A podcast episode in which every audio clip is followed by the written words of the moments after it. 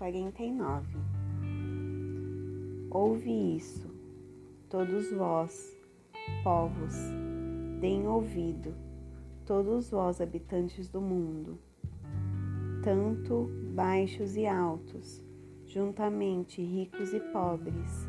Minha boca falará da sabedoria e da meditação do meu coração será de entendimento. Inclinarei meu ouvido para a parábola, abrirei meu dizer escuro sobre a harpa. Porque eu deveria temer nos dias do mal, quando a iniquidade dos meus calcanhares me cercarem?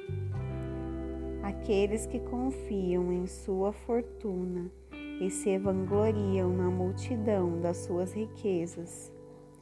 Nenhum deles pode, de modo algum, redimir o seu irmão, nem pagar a Deus um resgate por ele, pois a redenção de sua alma é preciosa e ela cessa para sempre para que ele pudesse ainda viver para sempre e não ver a corrupção.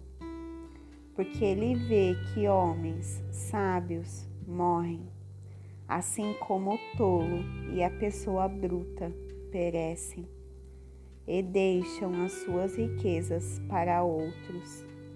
Seu pensamento interior é para que suas casas continuem para sempre e os lugares de habitação e todas a todas as gerações.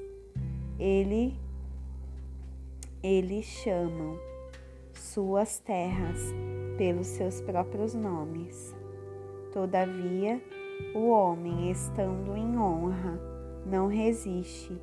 Ele é como os animais que perecem esse caminho deles é a sua loucura, ainda que sua posteridade aprove seus ditos. Sela, como ovelhas, são postos no túmulo. A morte os alimentará, e os justos terão domínio sobre eles pela manhã, e a sua beleza se consumirá no túmulo da sua habitação. Mas Deus redimirá a minha alma do poder do túmulo, pois ele me receberá. Selá. Não fiqueis com medo quando alguém ficar rico, quando a glória da sua casa se aumentar, porque quando ele morrer, não carregará nada consigo. Sua glória não descenderá após ele, ainda que ele, enquanto vivia, abençoou sua alma, e os homens o louvem, enquanto fazes o bem a ti mesmo. Ele irá à geração de seus pais. Eles nunca verão a luz o homem que está em honra e não entende é como os animais que perecem.